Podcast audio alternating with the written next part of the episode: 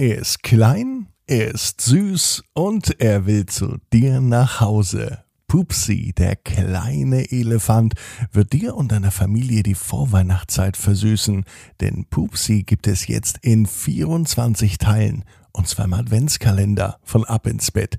Die ganze Geschichte heißt Pupsi und das Weihnachtsfest und die gibt es nur exklusiv im Ab ins Bett Adventskalender. Und den gibt's jetzt noch mit 10 Euro Rabatt auf abinsbett.net. Ab ins Bett, Ab ins Bett, ab ins Bett, ab ins Bett. der Kinderpodcast. Hier ist euer Lieblingspodcast. Hier ist Ab ins Bett mit der 407. Gute Nacht Geschichte. Heute am 7. Oktober. Ich bin Marco und ich freue mich, dass ihr mit dabei seid an diesem Donnerstag. Wisst ihr, was das Besondere an dem Donnerstag ist? Dass er jetzt zu Ende geht und dass jetzt das große Recken und Strecken kommt. Also nehmt die Arme und die Beine, die Hände und die Füße und reckt und streckt alles so weit weg vom Körper, wie es nur geht. Macht euch ganz, ganz, ganz, ganz lang. Spannt jeden Muskel im Körper an.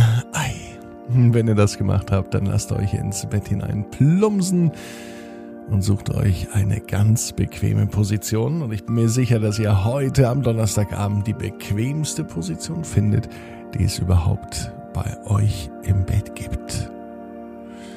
Hier ist die 407. Gute Nacht Geschichte für den 7. Oktober 2021. Konrad und die Klassenarbeit. Konrad ist ein ganz normaler Junge. Es ist ein ganz normaler Donnerstag und es war ein ganz normaler Schultag. Konrad hatte heute Morgen eigentlich gar keine Lust, in die Schule zu gehen, denn heute stand bei Frau Schmidt die Klassenarbeit an. Klassenarbeit, das bedeutet vorher viel lernen. Und das hat er auch gemacht, denn Konrad wollte eine gute Note haben. Und er hat gestern viel gelernt. Für Mathematik. Mathe mag Konrad gar nicht. Als er heute Morgen in die Schule ging, da hatte er keine große Lust auf die Klassenarbeit. Aber die Klassenarbeit fiel aus, denn die Lehrerin Frau Schmidt war heute krank. Sie ist besser einen Tag zu Haus geblieben. Konrad konnte sich daher gar nicht so sehr drüber freuen, denn er mochte er, wenn alle lieber gesund sind und munter und nicht, wenn jemand krank ist. Und aufgeschoben ist nicht aufgehoben. Das wusste er auch, denn Konrad wusste, dass die Klassenarbeit sicher an einem anderen Tag geschrieben wird.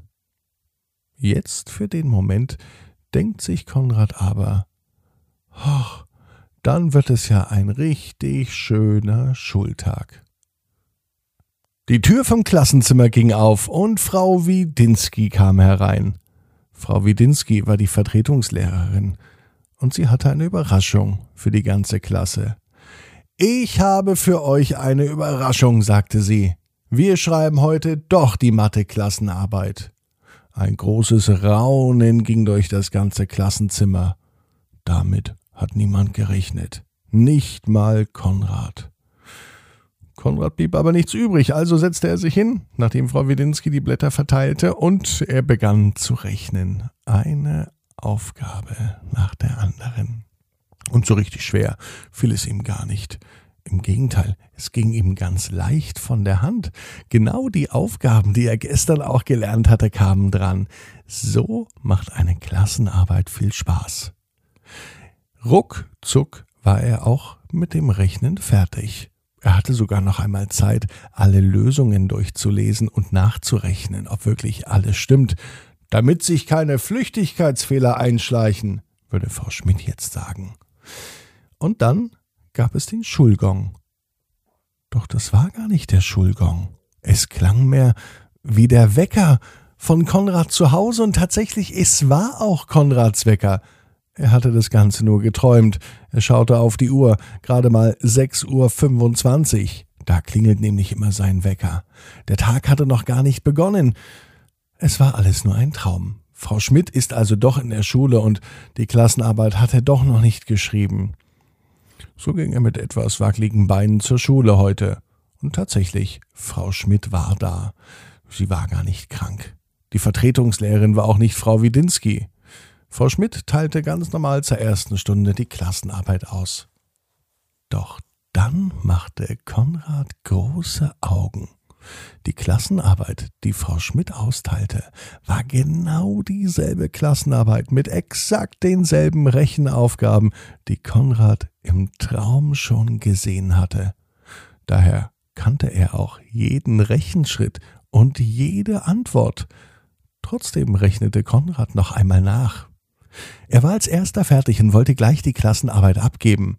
Frau Schmidt, die Lehrerin, meinte, Konrad rechne lieber nochmal alles nach, damit sich keine Flüchtigkeitsfehler einschleichen. Doch das hat Konrad schon.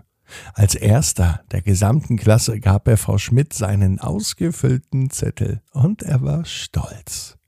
Und Konrad weiß, genau wie du, jeder Traum kann in Erfüllung gehen. Du musst nur ganz fest dran glauben.